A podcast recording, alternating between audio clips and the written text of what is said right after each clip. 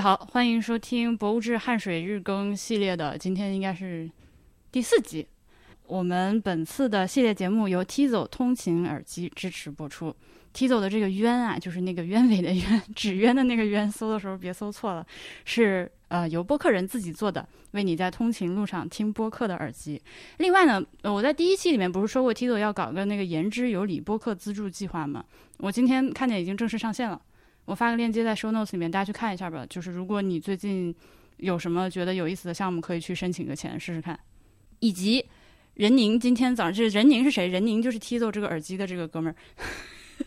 他今天早上跟我说，呃，说我差点忘了跟你说，我求一本园林的兔签。就兔签就是来就是给任宁的专门给任宁的的一个签名。然后园林听完了之后说，那让他到节目评论区留言啊，让他去攀亲戚，攀上了才能有。所以就大家一起等等待一下，看明天的评论区任宁会怎么个攀亲戚法。所以这期的评论区可能会有点卷，是吧？对，因为任宁还挺能写的。就就喜欢看他考不上的样子。咱们今天是从宜城一路，现在到了老河口，我的快乐老家，我的真快乐老家。路上从宜城出来去了一个渡口，这是今今天我觉得今天 highlight。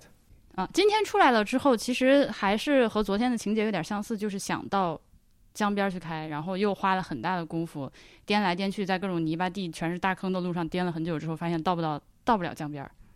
我我觉得多就是这么多次的失败的尝试，就试图那个贴着江开车，甚至就是只是为了贴就是到江边都无法实现的这个事儿，已经证明了就是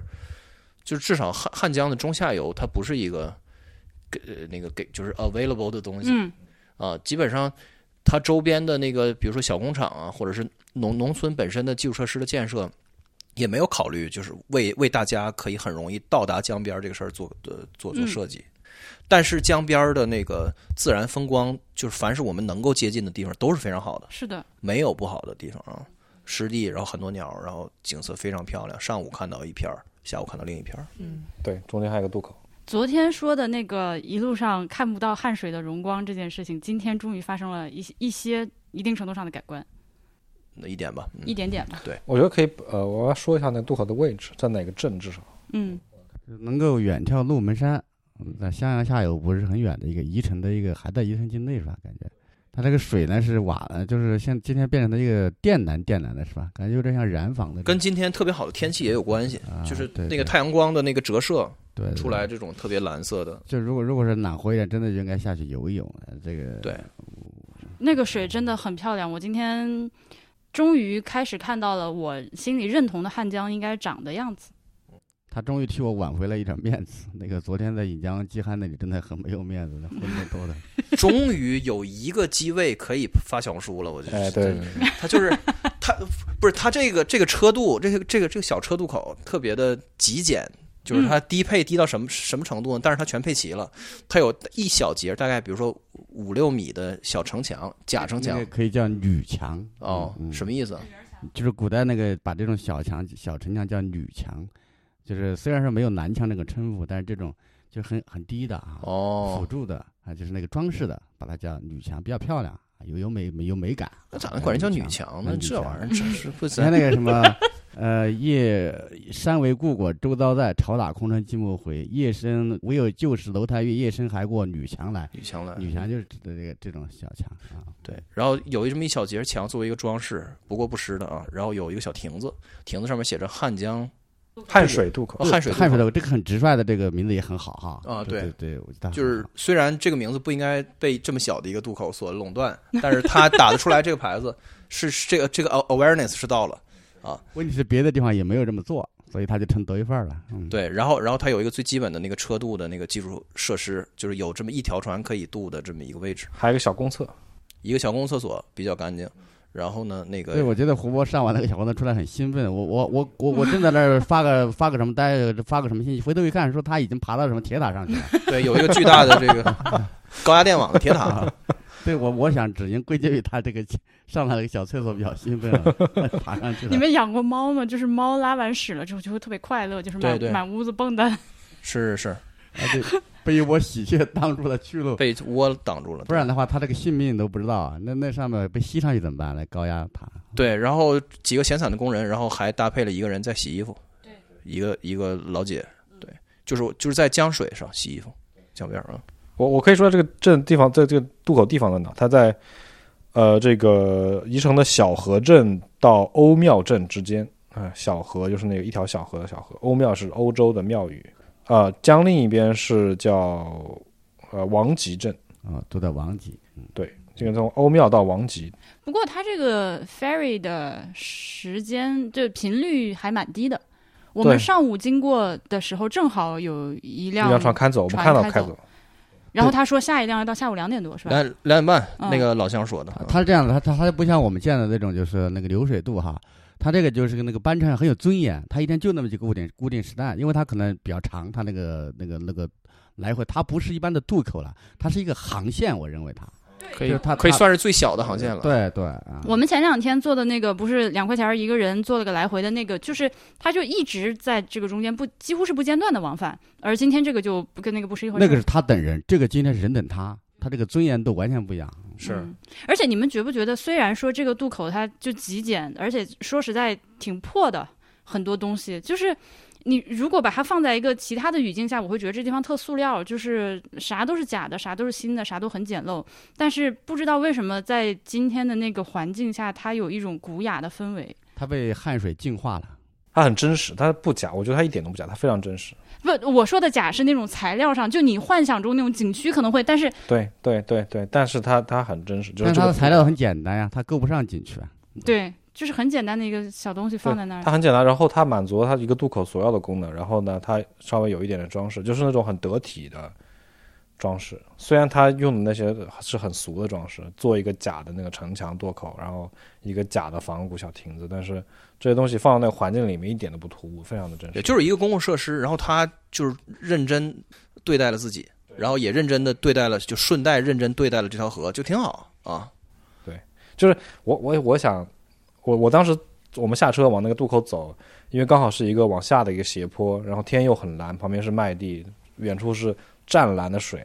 就那感觉非常像意大利南部的海边，就风又很大，嗯，阳光又很好啊、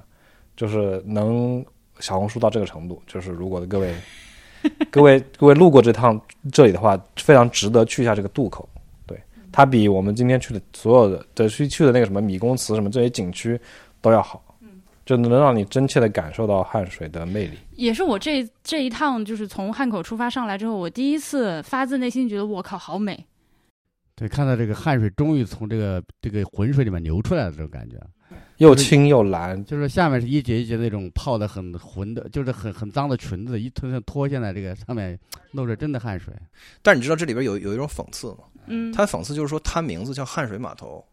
就是它为什么能叫汉水码头呢？恰恰是因为它它是足够足够的 random，就是足够的嗯随机，是足够的啥也不是。没有名字，它什么提提法都没有，什么由头都找不到，什么想要挂钩、想要牵强的去去拉扯的东西都没有，它才会轮得到汉水这个提法。我觉得很有意思，因为在在在汉水的从上游到到下游能够叫汉水码码头地方，应该至至少有几百个，但是他就他就这么叫了啊。按说他应该是汉水码头一号、汉水码头二号。啊，，或者是他是他觉得自己当地有一个更值得的东西，他会叫那个啊，就是因为他就是真正的 nowhere，然后他终于可以 摆正姿态，认真对待一下这个事儿，这挺有意思。的。那你可可不可以设想过，就是起这个汗水渡口的人其实是一位大师了，就就是他能够领会在这个当中，就这种 大道至简的这个当大道至简。I don't, I mean, 不不可 I 能，can't, 我觉得不对，just- 我得不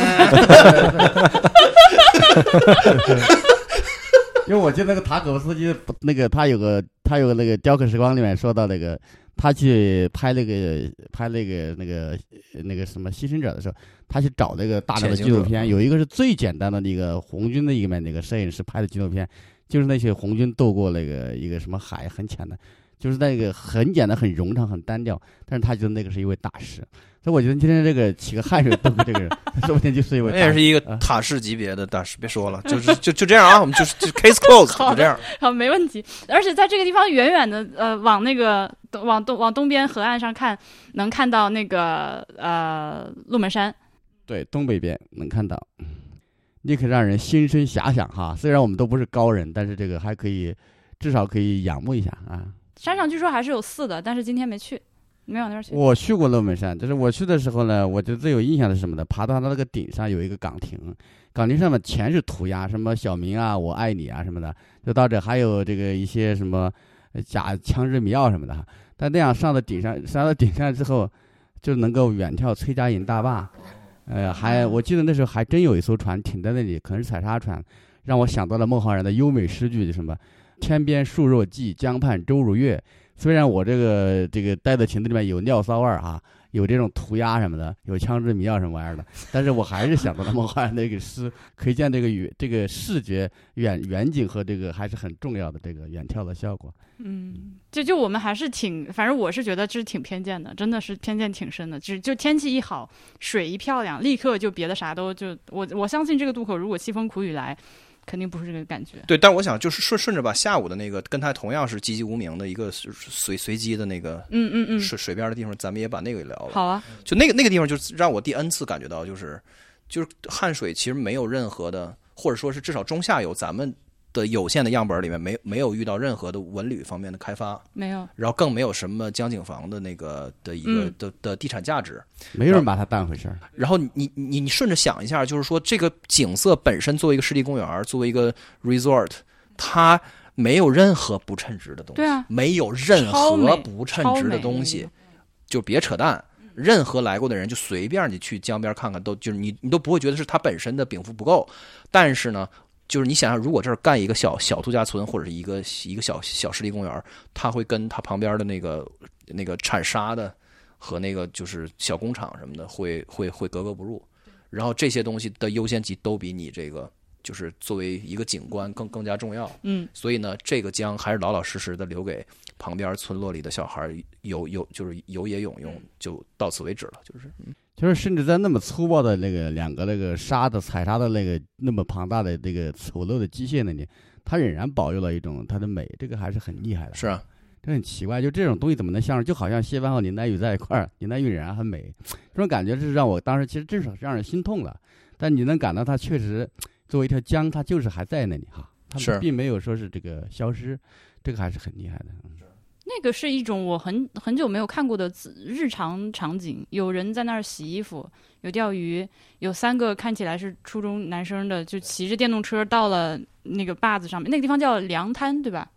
呃什么滩？公州村哦，sorry，公滩。对，公对那州村那个村叫公州村，对，那个滩叫公滩，呃，三三三个男孩儿，呃，当时他们过来的时候，我和波比正，你看，因为那个水就特别好，其实那种滩浅滩非常的清澈，我们就赶紧跑到车上去换拖鞋，就想要下去，就在水里面走两步，然后一下去就冷得我哇哇叫。他们几个人在站在坝上，就是看观察了我一会儿，就发现我不行，就发现发现我就在水里面就被冰的啊，然后三个小孩想了想之后，就开始等我走远一点，他们就脱光，穿着内裤啊，就是就就就就开始在水里面扑腾。那个画面对我来说是非常非常的怀旧的，因为那个就是那个就是我小时候的日常，就是到了江边，然后甚至甚至我是就是穿着泳衣出门，因为我家离河实在太近了，然后就开始就几个同学或者什么就开始扑腾。对你现在竟然变成了叶公好龙，哎，不是，咱就是这个，这个四月底的水真的是寒冷刺骨，到了刺骨的地步。然后，此外旁边还有两个人，两个人在伤心的谈恋爱。其实其实你不要那么责备自己，因为这个水为什么这么冷啊？是有原因的，就是它是从那个丹江口水库底下流出来，没有流多远，有道理。所以它那个底部的水它是很久才交换一次，它要很久才交换完，因为它下线流量不大，这导致它非常的冷，在底部晒不到阳光。另外就那几个小孩儿，他们其实他们没有说他们占了一个便宜，就是他们游的旁边那个。就是那个采沙采出来那个坑呀，是整它水不深，它也不流，它像其实像晒着，它是个小小泥坑。对它它没有小沙坑，它比你那个水要暖和。好，对对 对，怪对，不是它那很有意思，不赖我。他们下水的那个地方的水几乎是不流动的。对，然后那个它就是里边那个水流速是非常快的，进去就是很有意思非常漩，还有漩涡，对。蓝色的漩涡。嗯，我看着他们几个开始脱衣服，其实我很担心，因为那个地方水实在太急了。但还好，就还是河还河边长大人有常识，他没有往那个里面里面去。那个地方我都不敢下去，要是那个水流急的地方。没没有人挑战你。啊对，那同时还有一个，还有一个一家三口，一个爸爸带着一个小孩儿儿子，就是可能三四岁的样子，一人手里拿一个塑料小铲子，搁那儿铲石头玩儿。关键是这么优美的这个和平的景色，是跟旁边这个挖沙挖那么一个嗯丑陋的那么一个。那个、那个、那个，就庞大又丑陋的，又又那个东西是在一块儿并存对对，啊就是这第六七次的那个验证我的那个，就是强化我的感觉，就是汉江是一个 utility，它就是一个 utility，它是一个效用，它就是用来用的东西，它没有别的，他你不要论别的东西，就是这样。但是他也也让我想到了胡锡进的说这个话：复杂中国，呃是，嗯复杂汉家啊。嗯是，哎呀蛮蛮有意思。然后那个洗洗洗衣服的老姐就是骑着麻木走了，嗯嗯，对对，他就是洗完了之后拎了一个大桶上来，上了自己的红色的小麻木，然后开走。对，那个路特别麻木，嗯，这个它这个有很多的起起伏伏啊这。地儿挺怪的，一一看既有拆迁的痕迹，也有那个自己就是就是修好的路，然后又把自己刚修好的路砸了的痕迹，就挺怪的那个地儿啊。而且它这个地方让人能想到，也能让人想，我们去的两个地方都能让我们想到那个汉字，就是三点水这边一个者嗯，主哈。嗯，因为呢，我们都不容易想到周，我们想到主，因为因为它这个周已经不足以形容它了，就周感到长条长条的，它这个感觉就是一种回环呀哈，这种有一些小小小草丘中间哈哈，对，特别是我们第一我们上午去的那个那个那个上午湿地，那个湿地更加有这个感觉对对对，有煮的感觉哈，我们的感觉都可以煮下来哈，煮很久在那里。对下午的那个更有手机封面的感觉，我自己竖竖屏拍了几张，就随便摁出来，就是非常很桌好桌面的感觉，就信息分信息密度很大的那种感觉啊，漂亮。就这地方就修个这个 resort 卖两千一晚是非常正常的价格。对，但是它不配好，就也不知道为啥，反正啊，上上上午那会儿，上午那会儿还有好多牛，还有好多各种各样的鸟。后来我看了一下图鉴，上午那个飞得很帅气的鸟就是就是红隼。很明显，下午那个是人跟水的关系的一个地方，上午是动物跟水关系的地方。对对上午就是大片的，就是很多很多鸟，很多很多牛，就是生物在那个湿地之间你太逗了。流连。那个得有四五十只鸭子，然后看见我们来了以后，人家那意思就是，呃，然后是是这 whatever，然后人人人就特别慢速度的往 往远处走，然后他们也不看，对，完了就怼到岸边了，然后就傻了吧，然后开始沿着岸边排大队，开始往边上走你们。还记得那个细节吗？有三只鸭子从那个水里上来，本来想去，嗯，本来攻攻击一只凤头麦鸡，呃，灰头麦鸡，嗯，看到我们他们好像是怎么说，就是觉得有点嫌我们有点有一点烦，也不想理我们。但是后来想了想，哎，算了，跟不跟这帮人一般见识，所以他们就放弃。对，就是我我有限的观观鸟经验里都看到，就是就这些鸟啊，就是野外的鸟，普遍都是它对人的那个态度就是，哎，又来了，我就特别特别慢的远离你，就是特别慢啊。别以为我哪里真当回事，我只是，对我懒得怕你，我就是我只是 是呢，今天我还看到那些鸭子，我一时非常激动，以为自己看到了绿头鸭，我还赶紧拍照片发给任宁，因为 again 我没有买 P 一千，我现在就是后悔，所以我只能把我的手机镜头怼到我的望远镜上，就努力拍一拍，然后发给那个观鸟图鉴看。比了半天，我觉得各项标准还挺挺像那个绿头鸭的，但人宁一看就是啊养殖的。后来我们果然离近了，仔细看了半天，嗯，还是得对吧？我需要一个人宁，下次 我觉得那鸭很不像养殖，就是它那个生存的状态不像是养殖不的鸭像不像，子的状态。就是养殖的鸭比它肥，比它脏，那些鸭还挺干净的。对，而且就是他们那个就是生活那个环境不像是养不养殖它的环境。他们可能是家鸭逃出去了，慢慢的野化了。哦，这个这个问题的答案要靠这个钟庭回头把照片导出来，然后正就清楚的照片再看图鉴了。好，悬置的问题，咱们咱们这四个人里边的这位记者老是加特别多额外的脑补的东西，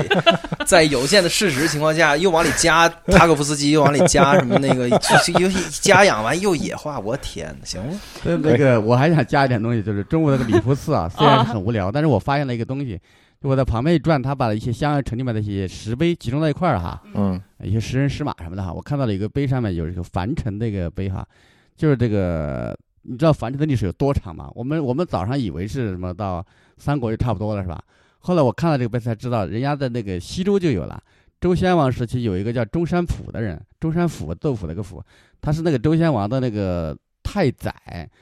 是宰相，带着兵南征，这个征服了这个这一带的蛮夷，那时候都是蛮夷吧，现在把南边的人叫南蛮，但是那时候这一带就是蛮夷。呃，他就征服以后，在这建立了樊城，所以说是我不知道他们是不是吹，但是这个据说这个历史就有这么的古老。那它是我们比襄阳城还要古老，可能嗯，这中午是比较沉闷，但是这个呃，就两个小孩骑在那个什么那个石马上，看他们这个玩儿我觉得还有一点意思啊。对然后下午去这个米府的这个馆，这个这个呃祠堂米公祠。米公祠，挺挺好，作为公园儿。哎，我逛完了之后，我就是那个退钱哥，你知道吗？就是二十五块钱一个人的，你还我一百二十五块钱，就是那种感觉。就是他们，他们还是米家三三爷子还是挺牛的，就是米芾、米友仁和他们要后来清代的时候又出来个米万钟，他们还是挺牛的。这个姓个米的一个小家一个小姓，呃，这牛人还不少。它可能是书法爱好者的一个圣地吧，可能，但是就是本身作为一个那你还是还是去碑林吧，书法爱好者们，我觉得都你们还是不是他，去碑林吧就。他连书法也没有展示好，他是展示书法那个方式非常的我我刚想说的是，我之前就这就就就是那个嗯，大概五年之前，也就是这个时间段内，刚刚在附近开发出来，呃不是发出土出来一个叫这个凤凰嘴儿遗址的。嗯，它应该是现在断代到现在离目前有五千两百年左右，是你说的襄阳那边，对屈家岭文化早期哦那特别大的一个古城的遗址。新石器早期呢，嗯，对，那个独立起源说又添又添一一嗯，对，又咱添一天咱们真太伟大了，真的。嗯，那个米公祠是，如果它免费或者收两三块钱，你把它当成一个公园进去晃一圈儿的话，是很舒服的我。认为他应该收零头是吧？他收的二十五，他收个零头差不多。对对，那个那个里面的有几棵特别漂亮的树，有桂树，嗯，嗯，银杏，还有还有什么，就是就特漂亮。总之？我觉得它适合小青年去谈恋爱，就是逛它，我觉得它是那种 old school 公园，就它里面那个建筑和那个园林布局的方式，就非常像我小时候去过就老对对火头山公园的那种效果。对，就青年男女进去逛逛，就是不也不用图看啥，就有个地方逛逛就行，了对就。逛逛瞎聊聊。环境很好，个地方逛逛就行了。但那边我我对他期待是，至少我进去，我先了解一下这个米家怎么回事儿，米芾的生命是咋样的你也不能说他完全没有跟你讲。然后看看这个呃，欣赏一下书法作品。嗯这三个地方三点都没有达到，我进去也不知道米家怎么回事。我看了看了一个族谱，就 that's 哦，嗯哼，然后米芾生平我就基本上没有说，就是可能比还不如百度百度知道百度百科上差的多。然后书法作品，我觉得他展示的也也不咋地，对最最靠里面还有一个老干部书法展，就是没感觉到他想让我知道，就是没没感觉到他特别想让我嗯哼，呃去去去去欣赏你不是觉。得米宫的书法本来不咋地，还是说那不不可能他展他怎么可能？展他展示的不好，问我觉得他可问展示的不好。这个听众朋友们，这个可得说清楚。那米芾牛逼，这个不对。我觉得他展示的不好，就是看着特别费劲。比如说那些背着拓片，你你你反正也是拓片了，你把它重新做清楚一点，放到而且米芾的字是因为太帅了，我觉得有点过于耀眼的那种，就是他也没有那个关于，过于美男子了？啊，对，就是我觉得最应该有的一个东西，他是完全没有的。就是当然了，每个人看法不一样。就是在我想象中，就是他最起码他应该有一个，就是根据时间表，然后把它特别 significant 的啊，对 work 对对对对然后，按照时间的顺序，然后就出来。这样的话，就你这一箭双雕，你把他的生平和他作品对对全部顺下来，对对对对，你有一个这个就妥了。啊，对，但是完全没有是是是，就是所有的这个，就是这些名家的那个祠的祠堂和纪念馆都有这个啊，但我看了米芾的官学里面有个很有意思，他是书学博士，嗯就是就是那个年代是专门就是一般一般说进士出身比较高贵嘛，但米芾他就是给他给他就是这么一个就是这个数学数学学士应该是就是他写的是博士，对啊，博士是吧？就数学博士，对他就是靠这个专业的吃这个书法饭的，嗯这这这个还是难得的，还给他赐了一个飞鱼袋。这个老那个杜甫晚年不就是房里给他赐了一个飞鱼袋系在腰上，就是虽然你不是五品，但是你赐了那个飞鱼袋，把你当做五品，就是有这么一个荣誉啊。享受正处玩书法能玩到这个程度，就算是不错了啊。对，有职称有待遇啊，啊，对对的，有职称有待遇。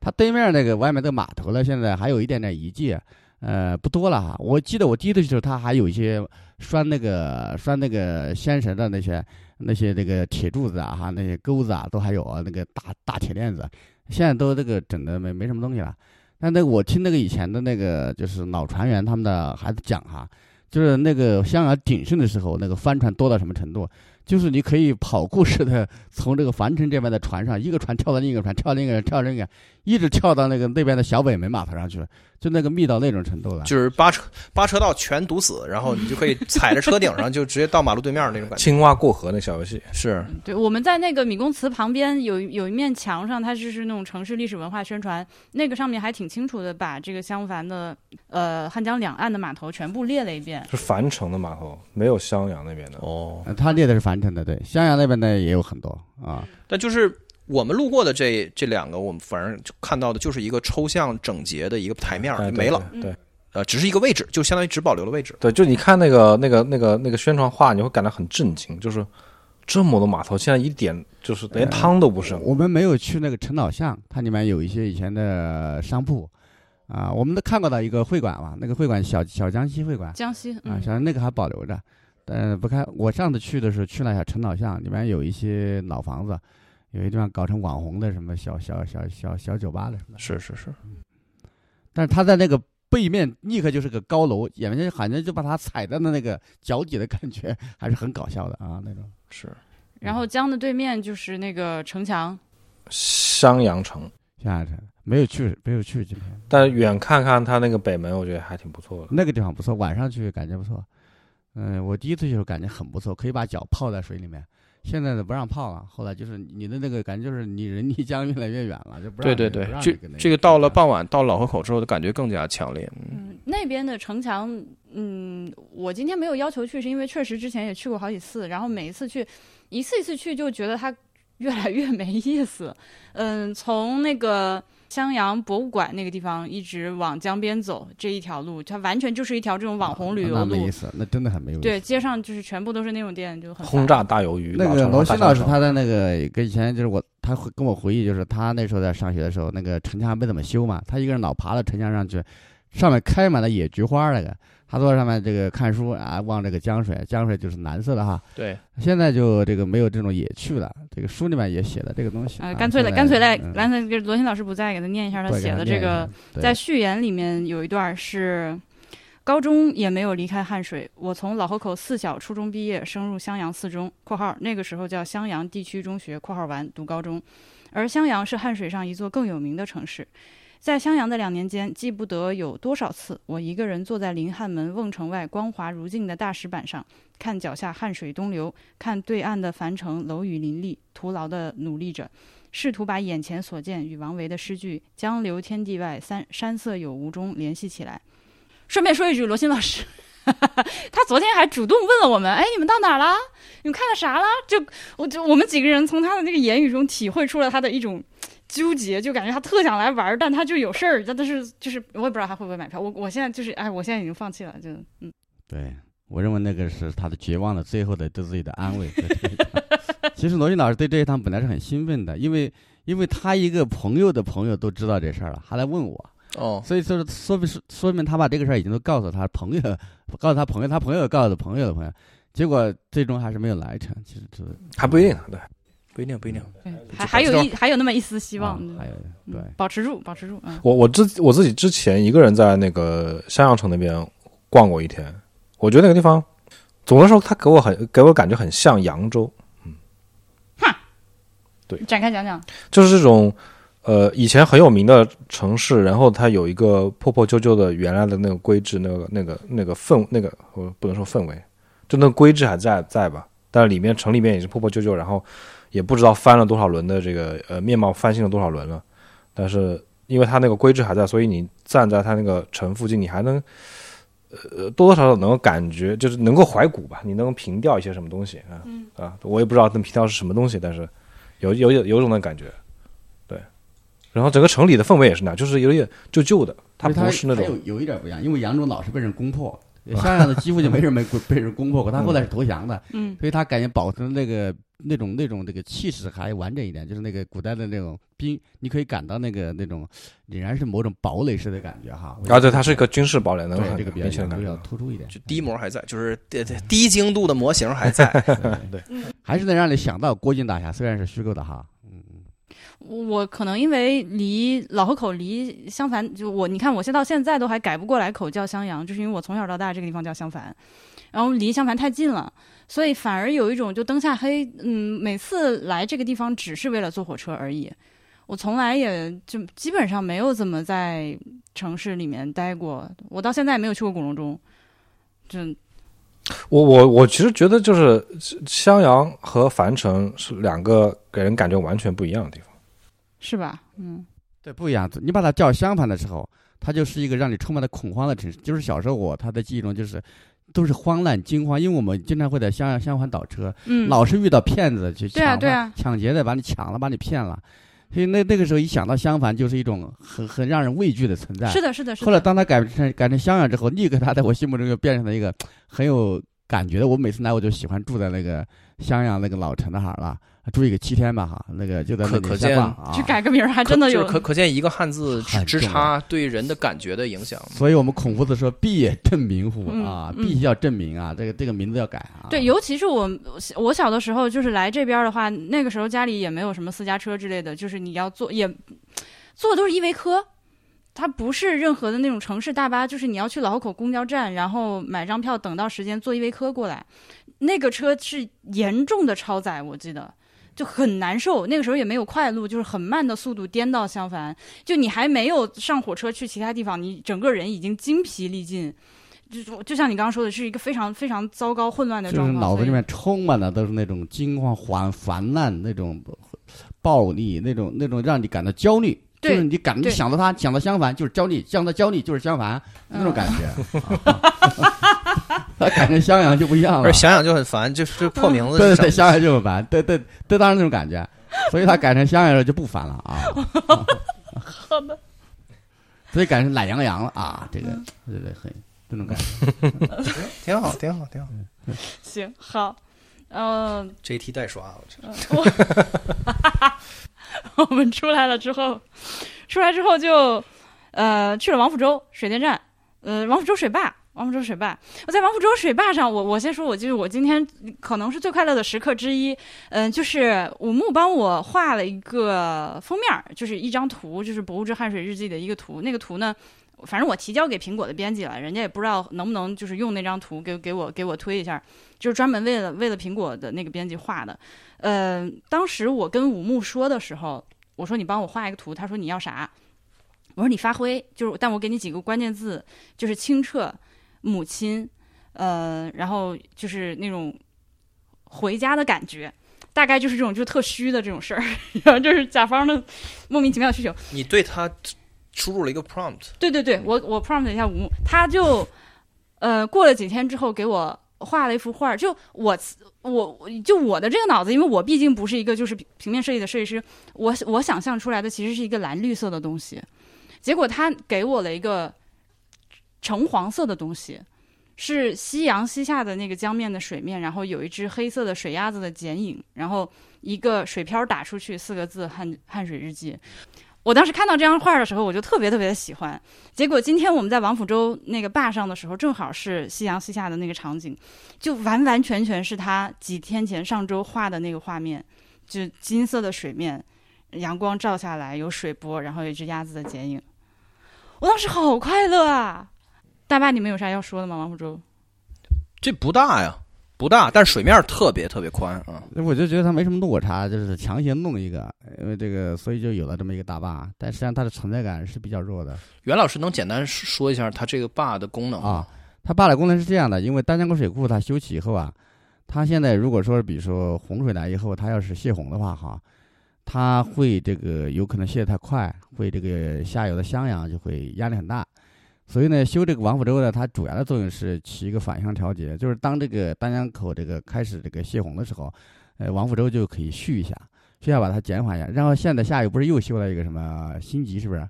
这样两个起到都起到一个反向调节是两个 buffer，两个缓存。啊，是这样，就是是一个等于小小小缓存那种感觉。所以这个它基本上是属于丹江口的小弟，呃，我们所有的期望还是在丹江口啊，它释放这个这个是一个序幕啊，明白？嗯。哦，怪不得水面这么这我想说一个很无厘头的事情，就是你们就是因为我觉得王府洲它比较，就是就是就是比较平淡嘛，是吧？我就我就你们去观察那种美景的时候，我就去看那个上面一个小虫子，它怎么样？那个好像是放那个新壳儿吧，小瓢虫也金色的啊，跟你那个鸭子一样金色。它那个它就是半天挣不脱那个臼壳，它那个一个腿被粘到它那臼壳上面了。这个结果让他很很很痛苦。我后来终于忍不住这个，我本来想应该尊重这个哈，但是后来我觉得这个不知道是白左还是也怎么样谈不上尊重，但是你是你说吧啊，我后来还是干涉了一下，我干涉了一下，我就把他那个，呃，试图把他的腿从他那个弄出来，结果导他他下屎了，下屎他 叼了我一手的屎，是那个那个那个黄黄的。然后后来后来我终于给他稍微把那个扒拉下来以后一半，但最最后仍然不行，他不知道为什么就是逃脱不了那最后带着那一小坨那个他驮的那个壳儿走了。我想我们的人生可能也是这样的，就是我们的人生也是 是对吗？OK 以 OK，前以前的一些时刻摆脱不下来啊，这个就带着他就上路了啊，下这个使的人，对对对，所以所以有时候就会看着像对对 我我觉得你说得特别好，但是就确实下下被下出屎来，那个“出”字儿没有省略的，没有叫下屎，下屎的是人家故意打的错别字，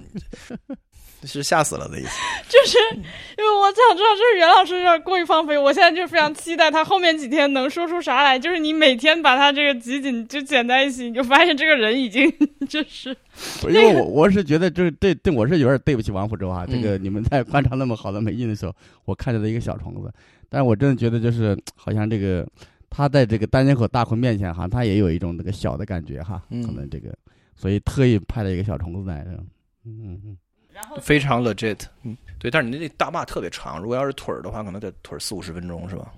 很长很长，非常非常长的长堤。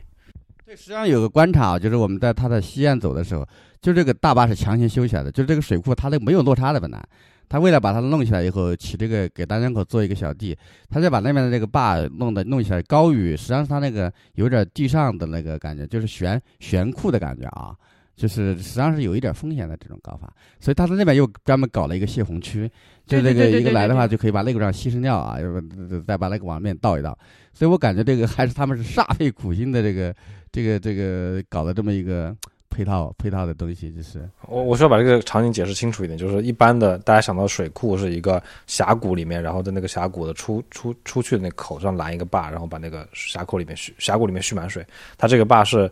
它两边没有峡谷，所以呢，它拦一个坝呢，那个那个水会从两边漫出来，所以它的两边又修了两条堤，把那个水又蓄到这个堤里面，相当于它是一个三面合围的东西。对，所以然后它三面合围，它就就就风险比较大嘛，所以它要安排一个很大的泄洪口，就那个泄洪口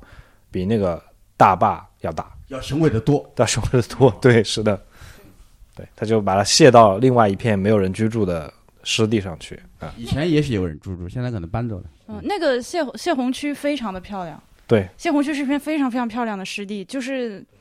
就特伦苏可以去拍拍广告的那种。我明我明天去那个对面湿地公园，就想去再去那个泄洪区再看一眼，我可能我觉得可能那个泄洪区比湿地公园要更漂亮。感觉可以拍婚纱照哈。那种，嗯，不，但是你们说这些都不行，因为它整个老河口的那个情况跟那个就是我们在襄阳看到的情况是一样的，就是它被拦，所有东西都被保护得非常好啊，对，啊，它有非常健全的栏杆儿，然后把所有东西都拦住，所有地方都拦住，就是你没有地方能够下下脚，就是实际接触到这个水，对，这个就很神奇，就是老河口和他自己就是生养自己，就是生发出这个老河口的城镇的这个这条河之间，现在已经完全的用用现代设施彻底隔开，就非常神奇。然后立上大牌子，就是说不让洗衣服，不让什么什么什么，呃，洗衣服、洗狗、下河游泳、钓鱼等不文明行为，发不就对，就是现在你你想洗你够不着，因为他你需要翻越那个栏杆，跟跟那些那行为看上去会跟恐怖分子一样啊。对你只能看一看。对，可能我可能我说大伙儿会会觉得有点矫情，但是就这个感觉非常神奇，你知道吗？就如果你知道老河口是怎么来的的话，但人家就是在在在道光时代就已经兴起的一个曾经非常兴旺的一个，就是基于呃汉江的那个河河道航运和和商贸而兴起的这样一个重其镇。其实远远不止，他这个介绍是有严重问题的。他说先是说道光这个，他说他接下来紧跟着又说明代的时候，在明代已经很厉害了对对对实际上明代以前就已经很厉害了。是的，因为老河口在历史上，就是至少在长安和洛阳的这个作为两都的时候，它就很厉害了。它是南船北马的一个中转驿站呀，你想想，对对对，就是北上的船，就算你继续开到这儿也要换小船，就是大船就上不了了。换陆地的话也从这儿换，就这个往上北北走这个南阳那边。对，啊就是对它的这个这个落差已经比襄阳还要严重了。就是说，它自己本身的历史的这个，就是这个发展的这个脉络，在今天你难以寻寻到踪迹的这个问题。然后就是你感觉到说，就是等我们晚上回来的时候，就是在这儿溜达了半天，那那种冲突对对我来说已经有点很难消化了。就是说，你说一个城镇，它因为这条河而诞生而发展。然后出来，这条河跟这个就是这个城镇和这个河的关系不应该是一个呃自来水公司客户和和自来水的关系，对吗？就是它不应该是一个是一个对资源的使用者的关系。他强行把一个就是本来是河边的一个城市的跟那个河水的关系，变成了一个就是像北京一样那种关系，就是一个一个水龙头的关系、啊。对，就是我告诉你，其实现在你来来老河口啊，你能看到老河口的的河面空无一物，就是仿佛是自来水自来水管道里的截图一般，就是老河口的，就是通过老河口的这条河被包裹成了，就是被包裹了一层保鲜膜，相当于。他们两个的空间位置是不变的，是紧紧的依靠在一起的，但是但是他们是被隔开的，就就是就真的就是神了。特别是在我们呃下午看了我们从襄襄襄阳出来之后，那个小孩游泳、大妈洗衣、老、嗯老头钓鱼的那个河滩之后，对对对，再到这儿就有一个天就是天差地别的那个对比。这就不知道他们为什么要这么做，好像这个老河口这个是比较这个比较特特别。嗯可可是特别其。实其实我们一路过来，就是你到不了水边，可可能就汉口那块儿你还能下去。一路过来，你看我们这几天每天就是花很长的时间试图到水边去，你过不去，过不去，过不去。防备的没有那么严对密，。但是你到了这个地方，城市终于路呃旁边就是河了，你对，但是那个背后的原因不太一样，就是前、前面的的那些是说没人在乎汉汉水，没人在乎汉水，所以没有人修路。然后现在的这个原因是，就是你们不要碰我们的水，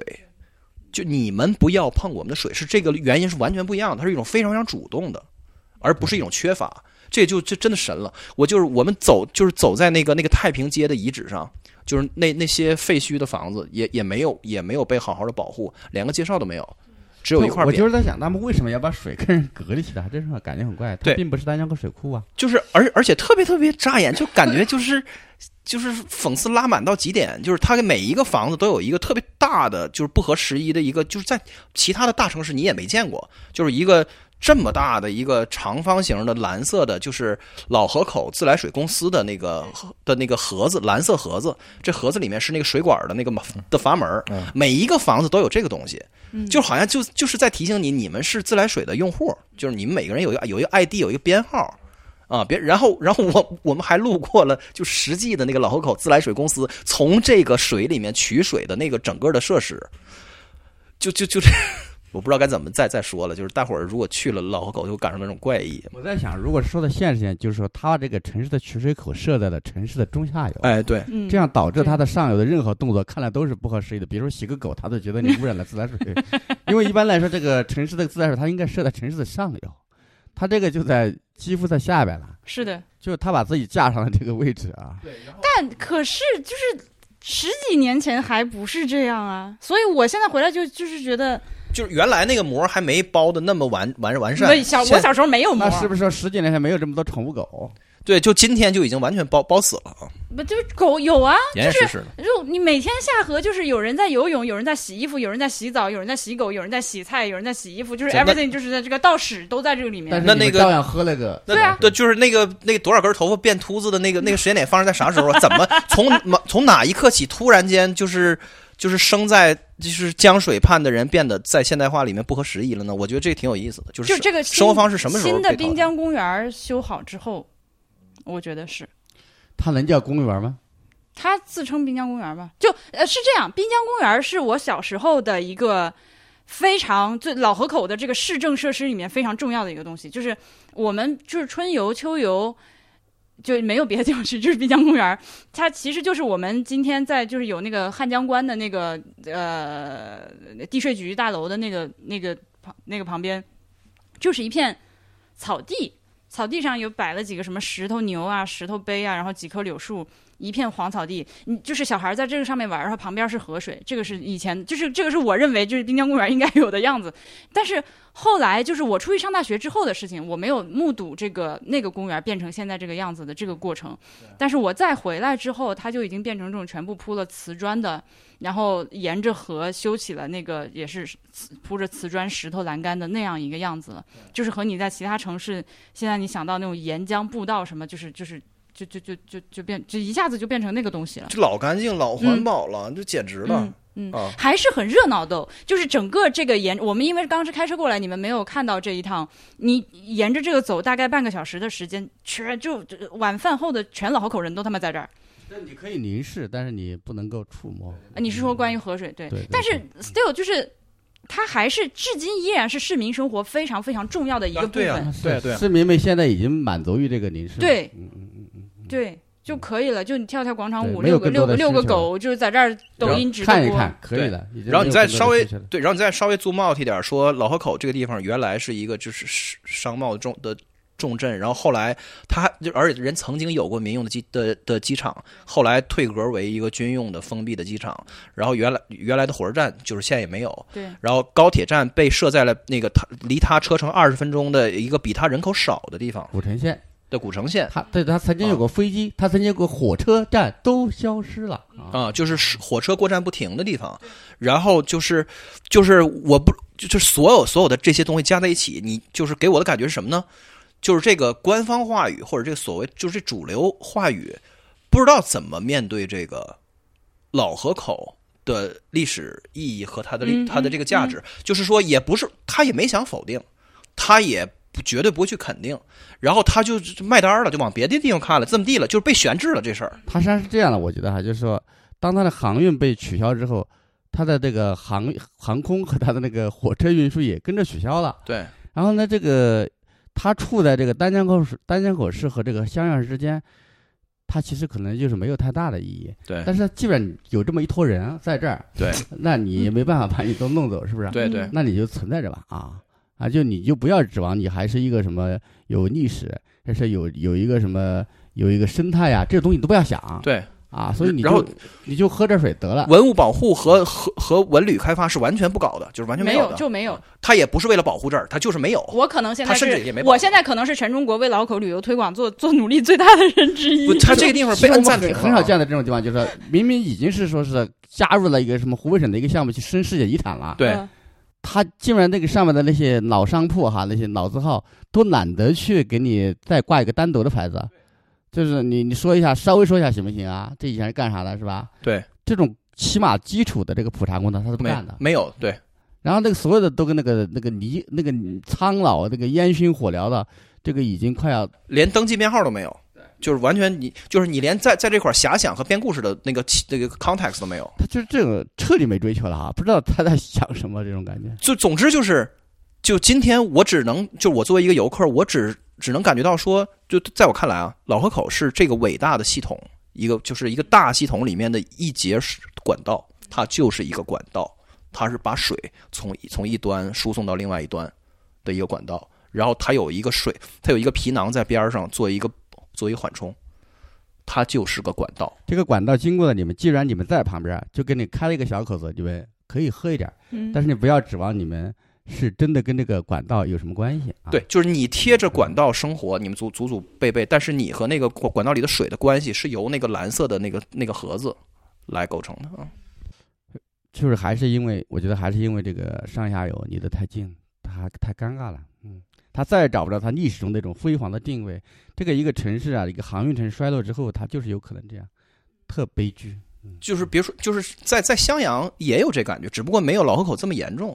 就是这个，就是汉江沿线的这个这个商贸和航运的曾经的繁华，到底在我们的叙事里是什么？就是它是我们怎么对待它？就是这个事儿好像就一直没有没有找好定位啊。是我们不，我们有点尴尬啊。明天带你去给这个保鲜膜抠个洞，就是 今天没走的那一段是还是有一些地方可以到水边的，嗯就是我家门口那个地方。OK，嗯，但是嗯，它也确实不像我小时候的那种道法，只能说是你可以到这个边上来，但是它给你弄得非常难受。让你不舒服。对，不是不是我之之前节目里面说的那个台阶直接伸到水里，你就往下一步一步走，然后你就来到了河水中。它是它是有一个现在是有一个明确的一个边界的，你从这个坎儿下去你就下河了。嗯，嗯，你就不太适合。下一个镜头对我当时我问了一下我弟，我我这几年夏天都没有回来，就是有没有人游泳？他说那那多得很，必须有。嗯，对，就是我也觉得，妈的，就是他妈的，就是 everybody 夏天就是给老子下去游，甚至我明天我今年夏天我就回来游，老子天天就是在河里泡着，你不让我下去，我就他妈下去。对，就是你大可以觉得这几个说话的人特别矫情，但是就是老河口和汉汉那个汉江的关系，就是就有点怪。你是稍微想想，你就能感觉到。就是这些行为都已经不是合法的行为了。哎，对，对啊，嗯嗯，你觉得，而这个东西我的我，所以我其实我们刚在录之前，我就说我今天我没啥说的，因为这个东西我作为一个本地人，我反而说不出来，就是我真的是词穷和语塞的。我我觉得你如果不让我到这个水边的话，就是老河口失格，就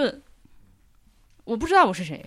嗯。我我今天有个挺强的感受，就是我们从那个王府洲大坝开下来之后，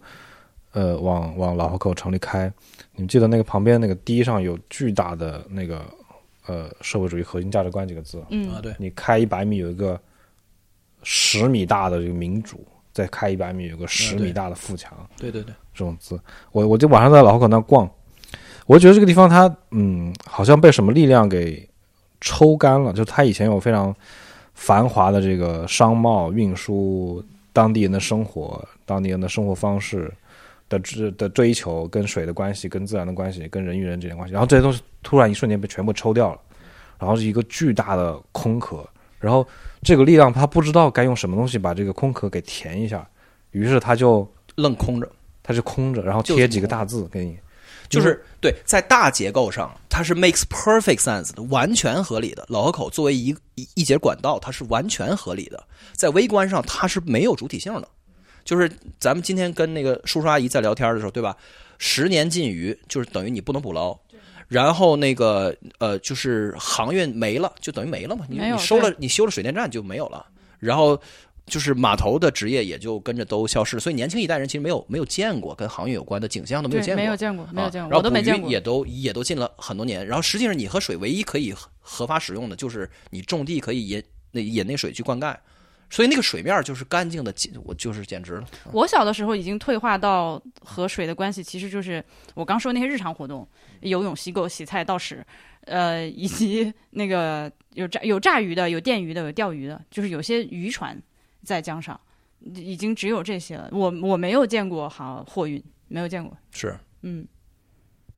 甚至感觉这里的年轻人缅甸离他们比这个老呃比这个汉江离他们还要近一点啊。对嗯他，们还可以到那边去搞点儿对啊，不是它作为一个景观，就是这大水面作为一个景观，就是我觉得老河口是早恋天堂。就我们 这这这，你长堤走完了，这简直了。是的，是的，啊是的，就是晚上晚上往那个汉江大桥那边溜达，然后溜达到那边去，然后就一片黑的那个水边上的草坡，就是哎，anyway，对，对，可以容纳所有的浪漫，嗯，和零个捕鱼人，就是这这。码头工人。我们要不要谈一下后来听到的电信诈骗故事？哦，就今天晚上回去之后，就我我回来，那必须是最高规格的待遇，再加上那个五一节放假，所以就今天我们家人就特全，我弟我妹什么都从外地回来了，这一来一大桌子人，然后就在那儿吃饭，就吃着吃着就聊到一些就非常就这呃，在首先一个是。呃，你们就刚刚一些问题，比如说像航运的问题，跟我跟我爸妈他们跟我，尤其跟我爸说了一会儿。再有一个是我听到我爸还有我大姑他们都还是对于将来要通的这个引江补汉是非常膈应的，对。我大姑反复在说，哦，这个以后我们就吃的是长江水了。嗯，这事儿他们很在意。是，其实是很在意的。嗯，对，但就是你又能怎么办呢？就是对他们说说我们不关心，其实他们很关心，还是 对，不是，他们正在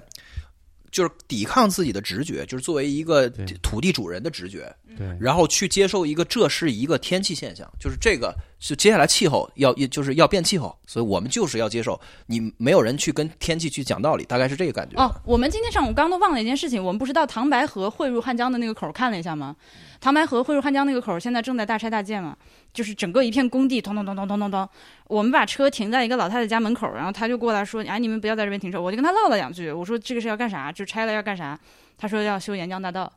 就是应该就是类似于我们今天看到老河口那个江边那条路的那种东西。”然后他跟我讲了讲他们当地的一些土地征收，就是就大家不愿意啊，以及补钱啊之类的。然后我就问他，我说：“那你你们家现在，因为他和那个工，他们家和工地之间就是一个几米宽的一条小路，嗯，出门就是工地。我说那你们家现在怎么办？他就是不知道，嗯，暂时可能不动吧。我说那将来要拆怎么办？他说那拆就拆呀、那我能怎么办？嗯，我说那你，因为他跟我讲了，就是拆迁的那个其他的邻居们，就是你如果是精装修的话，就是可能一平米能补贴补贴到个七八千；如果你们家比较破的话，一平米就补贴五千块钱。我说，那人家你下次就是要来拆的时候，你赶紧找个装修队，把你们家就随便胡球弄一下，弄个弄个精装。然后就老太太就是，唉，她就是不搞，就是没有，就是我装她干啥？就是你跟老太太交流的信息密度挺大呀就，那么一会儿说这么多，对，但他的那种态度就是说，然后我我说，比如我问他，你知道这将来要干嘛或者怎么样？就是他就是最后就是，那我们老百姓知道个啥？啊、他们要干啥也不可能来跟我们说，就是就是这种，嗯太真实了，过于真感觉就是。那个他那一片废墟，他看上去都很平庸，因为这个唐白口河口，大家本来还是有点想象的哈，这个感觉。他去了以后，一个是那个推土机的存在感太强了，嗯震耳欲聋，搞得我们都没待多久。这个那个那个地方，这个就算成为废墟之后，它都没有一点点那种让我们感到一种沧桑感，就是它、它变得很平庸，这种推平，这种干嘛干嘛哈，而且这个。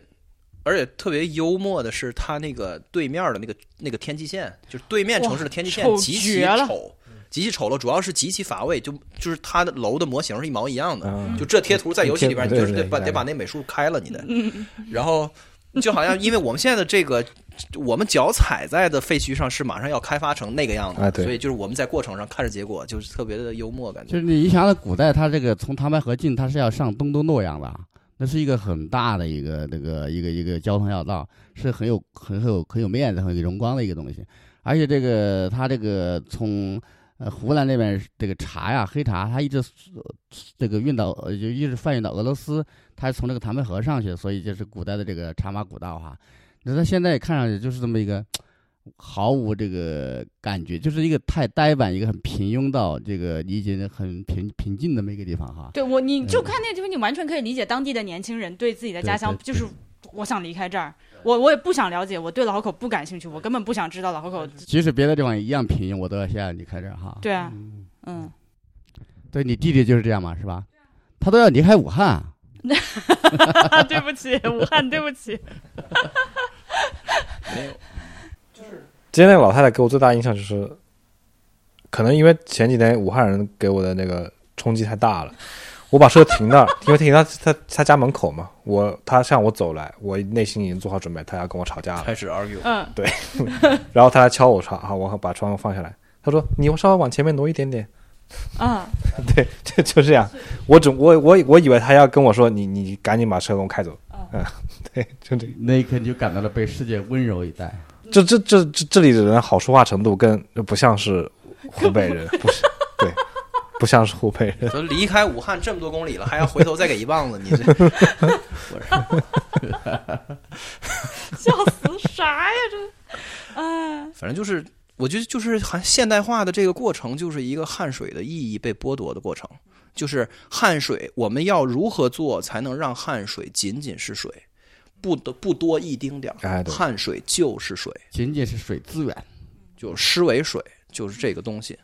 啊，就是这样的一个，啊，就是这种被抽空的感觉。没没有别的东西容纳的空间。还有那个女青年都只好跑到缅甸去搞电信诈骗了。嗯，是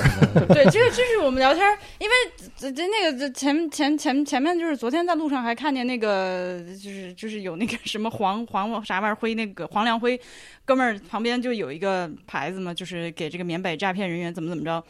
结果今天晚上吃饭就，呃，就我妹今天在嘛，她的一个发小，一个同学，一个女同学，就说最近就是就是刚回来，然后正在准备等待宣判，就是现在看守所。为是这个人是袁老师采访过的一个对象的女儿，对，就是我当时说这个世界，另外就是。以后再看到公益广告的时候，永永远不要那个武断的认为跟自己的生活没有关系。就 就是有关系的，它真的就有关系。而且我们传统的以为那缅甸去都是被迫去的，都是这个去被人控制的哈。没想到这个还有主动对，肯定不全是嘛。对，嗯，不是，就是大家想吧，就是这这这话不用就是逐字逐句全说出来，就是你老河口变，比如说老河口作为一个案例，你就想它所有的的这些航运和这个和和捕鱼所有的东西没有之后，它的经济机会是是是怎样的？就是对，就是一代一代成长起来的人，他的生存和发展，他需要的经济机会是怎样怎样去分布的？所以就是对吧？就不用再往下说了。他的退休以前没有机会，对啊他在走。啊，嗯，袁老师，你困的就是狂打哈欠了，就今天就这样吧。是，今天就这样吧，明天早上，明天上午我去上山，然后就是就是你们休息休息，我们中午见面，或者你要你想跟我们一块儿去吗？你想跟我们一块儿去吗？没有没有人想跟你一块儿去。对，我们想睡觉。呃咱们还有个环节选评论，哦，对，今天的评论区其实非常的精彩，嗯，卷起来了。卷起来了，真的卷起来了。我有我没有个限度啊？有没有 到某一个时刻你钟情露出满意的微笑。Stop。我我小宇宙评论区的那个字数限制？你可以试试。我我那个刚刚开始录之前，我看见一个呃 ID 我我一看是他，这这已经不是我熟悉的小宇宙评论区的这个 layout 了，已经。有有有一个在贵州的嗯朋友，他的 ID 叫钉钉下划线 F 四 ID，他说老家沙洋的，在汉江及其支流南港河交汇的地方。小时候每天都会去河边放牛、挑水、洗衣、钓鱼，每到夏天总会发大水。成年人忙着捕捉从溃坝的鱼塘逃出的鱼，一边担心为了保住大武汉下游是不是又要分洪，孩子们反而每天在幻想分洪后可能空投的矿泉水和方便面。就这事儿，我真的非常意外。就很空 what 没见过。成年后离开了家乡，去过很多地方居住。大致我喜欢的城市都是有大河流淌其间，或者紧靠大型湖泊的。沙洋有过许多劳改农场，历史似乎可以追溯到五六十年代。高中时期，学校经常会同监狱方组织服刑人员至学校做警示报告，演讲水平普遍相当之高。儿时也常见服刑人员在棉花地劳作。印象中，袁老师在另一档播客似乎提到过沙洋的改造农场，不知是否有相关的延伸阅读材料？有吗？暂时没有。啊，暂时没有。他困了，他困了，朋友，就是 赶紧赶紧整完，让袁老师睡觉。袁袁，你有你有什么看的顺眼的吗？评论啊，我看着都挺顺眼。对，那那就就总得选一个。就这个。等会儿等会儿，我还看别的，这别的还我们选一个是准备送书还是送书送书我们不是。要送个任总吗？任总今天没有写作文儿，啊啊任总不能因为是金主，他就他就天然的就啊他不能有特权是吧？他不能有特权。权，他得写作文。那那行，你你们这种打打倒资本家的样板戏有点过于刻板，你们不用把这些全说出来，你就正常选一个评评论就行，你不用还全演出来。哎呦我的妈！啊，那就是三线子弟，要不然，嗯啊，呃不是，就是这个啥啥丁